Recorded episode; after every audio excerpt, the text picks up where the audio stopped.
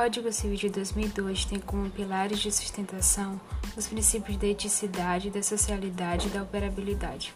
Nesse podcast, irei abordar sobre o princípio da eticidade. O princípio da eticidade é fundamentado nos valores da pessoa humana, na ética e nos bons costumes.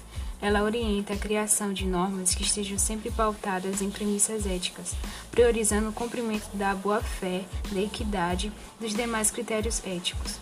De acordo com Miguel Reale, o princípio de eticidade afasta a rigidez das normas legais e confere ao juiz maior liberdade para preencher as lacunas da lei.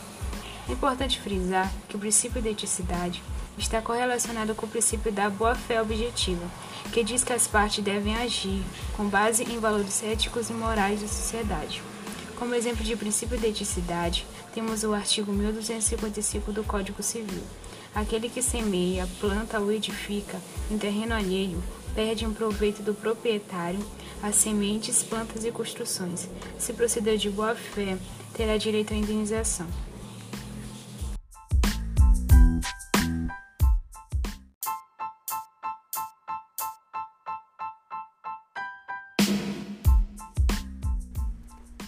Operabilidade. De acordo com o princípio da operabilidade, o direito deve ser criado para produzir efeitos, ou seja, o direito deve ser eficaz para proporcionar uma mudança no plano social e não ser apenas uma norma positiva sem aplicabilidade. Este princípio trouxe mudanças de perspectiva em relação ao Código Civil de 1916.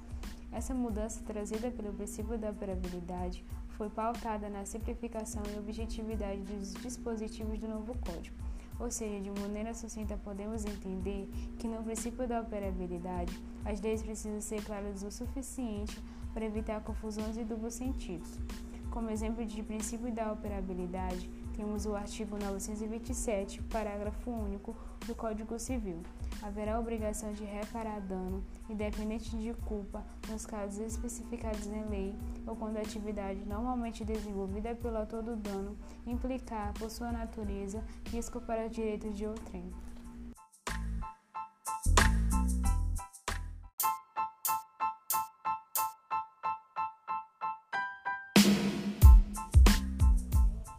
Princípio da sociabilidade. Sua origem está relacionada com a Revolução Francesa, na qual a política predominante tinha como norte a igualdade, a liberdade e a fraternidade.